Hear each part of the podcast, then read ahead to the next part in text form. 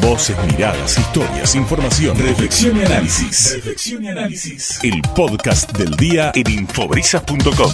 Matías, Gastón Trixuk te saluda. ¿Cómo te va? Buenas tardes.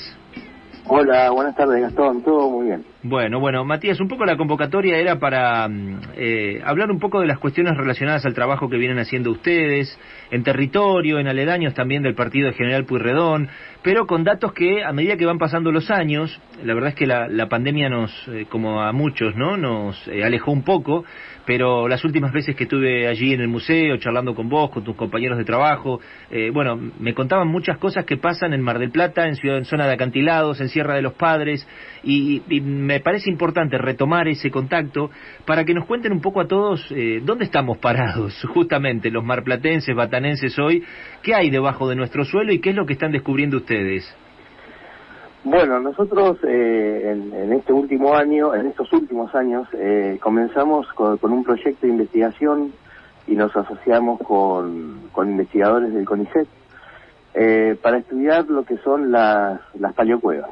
Las paleocuevas eran eh, excavaciones que producían distintos tipos de organismos en el pasado geológico y su registro quedó grabado en las rocas. Principalmente hablamos de paleocuevas que las realizaban vertebrados, o sea, eh, principalmente mamíferos cavadores. Uh -huh.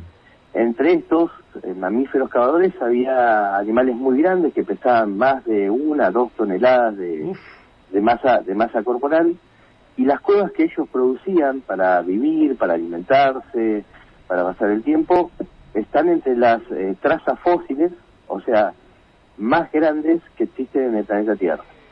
Eh, imagínense que nosotros dividimos el rango de las paleocuevas en pequeñas, medianas y gigantes. Las pequeñas tienen entre 10 a 40 centímetros de, de diámetro de las cuevas, el tubo, digamos la, la sección transversal del tubo.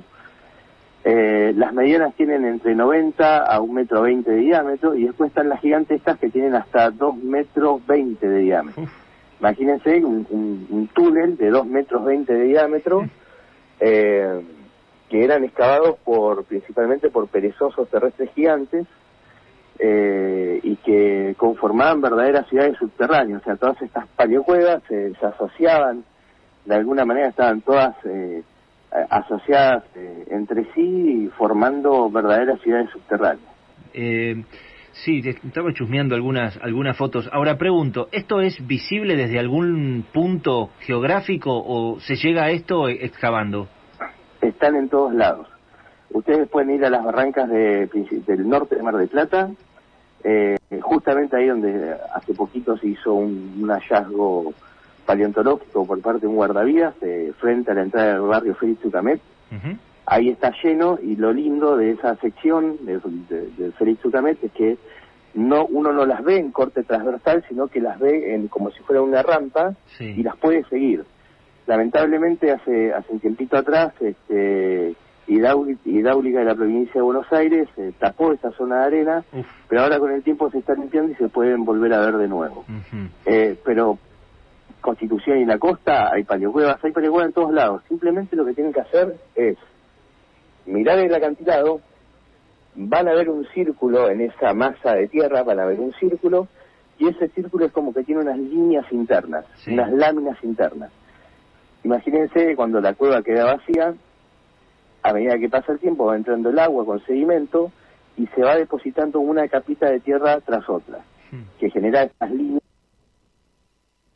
que genera estas líneas transversales al, al círculo, que demuestran que se fue rellenando con el tiempo esa, la luz de la paleocueva. Uh -huh. eh, en la prótesis y la costa, por ejemplo, hay un, una sección totalmente obliterada, es fácil verla cuando están vacías las paleocuevas, pero por lo general están rellenas de sedimento, casi al 100%. Uh -huh. Entonces, eh, cuesta un poquito más verlas, pero si ustedes ven el círculo y adentro de las líneas, tengan por seguridad que es una paleocueva. Qué increíble. En la prótesis, en la prótesis y la costa, que sería de Constitución y la costa, hacia el norte, unas cuatro o cinco cuadras más, ahí hay, por ejemplo, una, una gigante de 2 metros 20 de diámetro y cerquita de esa, caminando hacia el sur por la playa, van a ver que está eh, hay dos secciones de una paleocueva mediana, de un metro veinte de diámetro. Sí.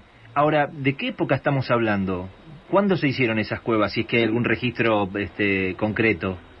Bueno, mira, los animales que la producían eh, vivieron hasta hace 8.000, 10.000 años atrás, pues digamos como último fechado, y cuando vos te vas atrás en el tiempo, esos mismos organismos que tenían la capacidad de producir estas paleocuevas vivían hasta hace eh, 10 millones de años atrás. Así que, eh, digamos, hay potencial para encontrar estas cuevas, por lo menos en nuestras barrancas, tanto del norte como del sur, en todas.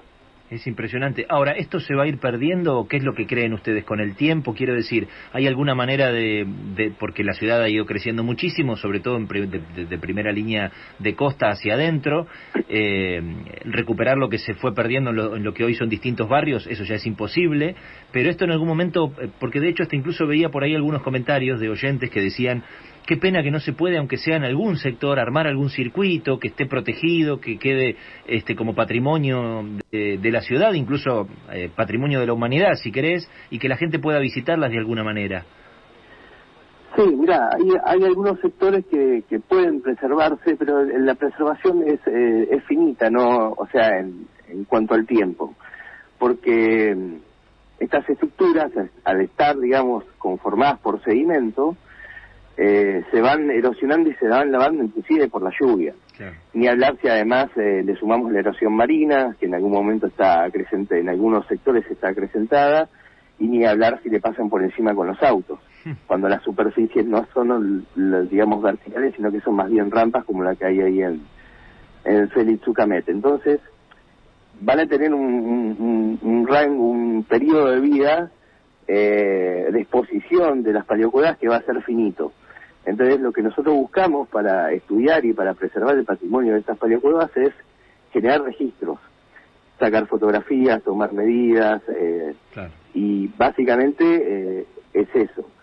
Pero hoy por hoy hay algunos sectores donde se pueden ver muy bien, hay algunos sectores de, de, la zona esta de Constitución hacia el norte, donde los acantilados de alguna manera no están sometidos directamente a la acción, a la acción erosiva del mar por, por contar con playas, y ahí se pueden, eh, se pueden de alguna manera preservar y añadir a un circuito eh, para paleontológico, digamos, para que puedan visitarlas y, y contemplarlas. Nosotros tenemos eh, en este momento algunos proyectos que, que ya vienen de hace, de hace un tiempo atrás con el EMTUR, para generar una marcación de, los, de todos estos sitios paleontológicos y de aquellos lugares de la ciudad donde se han producido hallazgos paleontológicos fortuitos. Por ejemplo, uno eh, que recuerdo ahora, me viene a la memoria, es el, de un tigre y dientes, restos de tigre y dientes de sable cuando se hizo la excavación de la galería Sacoa.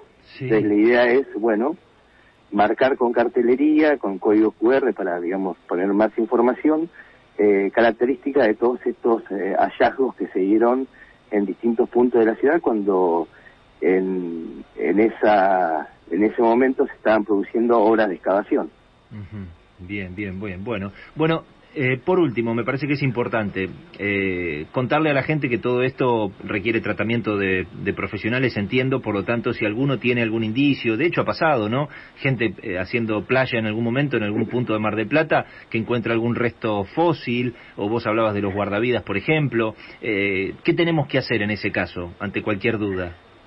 Simplemente, en Argentina la actividad, la prospección paleontológica es una actividad profesional. Y Además estamos hablando de que los fósiles son patrimonio natural por un lado y patrimonio cultural por el otro y son propiedad del Estado. Esto quiere decir que son propiedad en realidad de todos. Ahora, para que esto se cumpla, tienen que estar depositados en un museo para que personas que lo investigan o personas curiosas lo puedan, eh, lo puedan, digamos, eh, disfrutar. Entonces, cuando uno ve restos fósiles o tiene indicios, eh, nosotros les pedimos que se comuniquen con nosotros. Mi WhatsApp está en todas las redes sociales, lo pueden encontrar muy fácilmente. Eh, generalmente, utilizamos ese medio para que se puedan comunicar con nosotros y si no también el Facebook del museo. Eh, envían fotos, las coordenadas o, o digamos una descripción del lugar donde aparece este fósil nosotros lo evaluamos y eventualmente eh, general, lo que hacemos nosotros es aquella, aquella persona que hace el descubrimiento siempre está invitada a participar de las tareas de rescate siempre que pueda, ¿no? Muy bien. Este, que se sienta partícipe de que está recuperando una pieza del patrimonio local. muy bien, muy bien. Y si no, bueno, físicamente, de manera presencial, allí en Plaza España, en el Museo Lorenzo Scaglia, ¿no? También. También es otra. Acá los vamos, los vamos a esperar. Es otra opción. Matías, la vamos a seguir. Gracias, ¿eh? Un abrazo grande. Gracias a ustedes por ayudarnos a, divulgar este, este patrimonio. Bueno, bueno, un abrazo grande. Ahí despedimos a Matías Taglioretti, él forma parte del equipo de paleontología del Museo de Ciencias Naturales Lorenzo Scaglia.